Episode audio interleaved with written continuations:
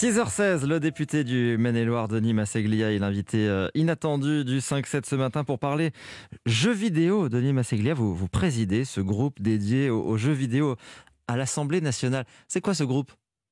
Comme euh, le nom l'indique, c'est un groupe d'études, c'est donc euh, un mouvement de députés de toute obédience politique pour avoir une veille sur les sujets du jeu vidéo. Ça va de la partie culturelle jusqu'à la partie industrielle, financière, mais aussi sur des sujets qui me semblent pour moi très à cœur, comme la place des femmes dans l'industrie du jeu vidéo et dans l'industrie du numérique. Vous êtes vous-même donc un, gamer, comme on dit en anglais, un adepte des, jeux vidéo, un grand passionné depuis de nombreuses années déjà? Vous savez, je suis de cette génération qui est née euh, au moment des premières consoles grand public, si je puis utiliser ce terme-là, tout au long de ma jeunesse. J'ai eu l'opportunité de jouer aux jeux vidéo. D'ailleurs, c'est pour moi un sujet qui est à cœur et qui, d'ailleurs, euh, les chiffres sont très clairs. Aujourd'hui, plus d'un Français sur deux joue aux jeux vidéo euh, de façon récurrente. Je précise que vous avez 39 ans, c'est ça? Bientôt 40, malheureusement, oui. bientôt 40. Vous trouvez encore le temps de, jouer avec votre activité de député? Vous savez, pour moi, le jeu vidéo, je le vois plutôt comme une activité à faire en famille. C'est-à-dire que quand j'ai un peu de temps, ben, je passe du moment avec mes enfants autour d'un jeu vidéo parce que c'est un outil culturel qui permet l'interaction, c'est-à-dire qu'on échange avec ses enfants. Et je trouve justement cette utilisation extrêmement intéressante. Et d'ailleurs, je peux que l'encourager pour le lien entre les parents d'une part et les enfants d'autre part la connexion avec euh, d'autres joueurs à, travers la France et à travers le monde qui passe aujourd'hui par cette plateforme dont on entend beaucoup parler, c'est Twitch. On a vu le Premier ministre sur cette plateforme euh, euh, il y a quelques jours. Vous, vous avez créé sur cette plateforme qui est à la base une plateforme dédiée justement aux jeux vidéo, plateforme où chacun peut publier ses vidéos. Vous avez créé votre propre chaîne. Qu'est-ce que vous, vous diffusez? Avant d'avoir créé ma chaîne pour créer du contenu, moi j'avais créé ma chaîne pour euh, être un consommateur de contenu. Ça fait donc des années que je regarde les compétitions de jeux vidéo mondiales, mais aussi tout ce qu'il peut y avoir sur Twitch, euh, des échanges avec la communauté.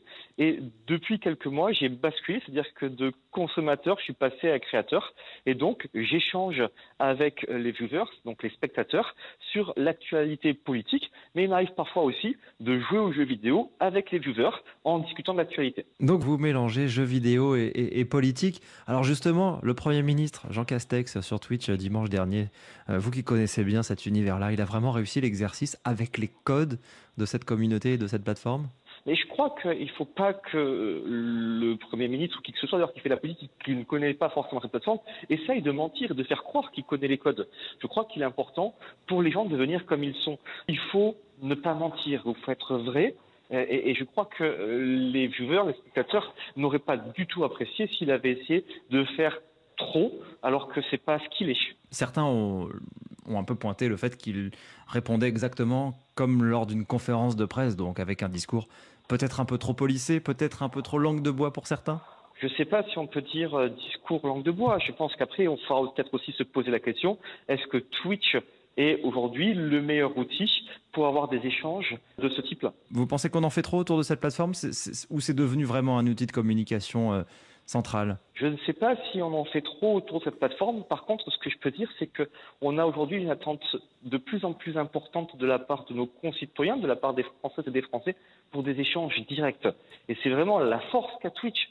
C'est-à-dire que l'échange se fait directement entre le viewer spectateur et euh, la personne qui crée le contenu sans filtre. Sans filtre, et donc euh, la politique qui se mêle euh, aux, jeux vidéo sur cette plateforme, le, succès du jeu vidéo qui est quand même assez incroyable, hein. c'est une industrie qui se porte extrêmement bien, qui a largement profité de ce contexte de, confinement, 28 millions de jeux vidéo vendus en, en 2020. C'est un secteur culturel qu'il faut évidemment prendre en compte. C'est la première industrie culturelle en France, je crois. C'est la première industrie culturelle en France avec un chiffre d'affaires de 5,3 milliards d'euros, mais c'est surtout la première industrie culturelle mondiale. Et n'oublions pas, et ça c'est important, je vais faire un petit cocorico, que l'une des plus grandes entreprises mondiales de jeux vidéo est une entreprise française. Donc on a aujourd'hui en France un vrai savoir-faire, des écoles de grande qualité. Et moi, je tiens vraiment à souligner l'ensemble de l'écosystème français qui euh, fonctionne très bien, qui est fortement pourvoyeur d'emplois et de compétences.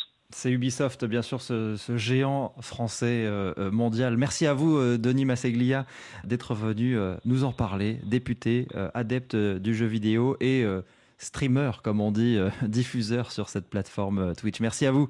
Bonne journée. Merci à vous. Bonne journée. Au revoir.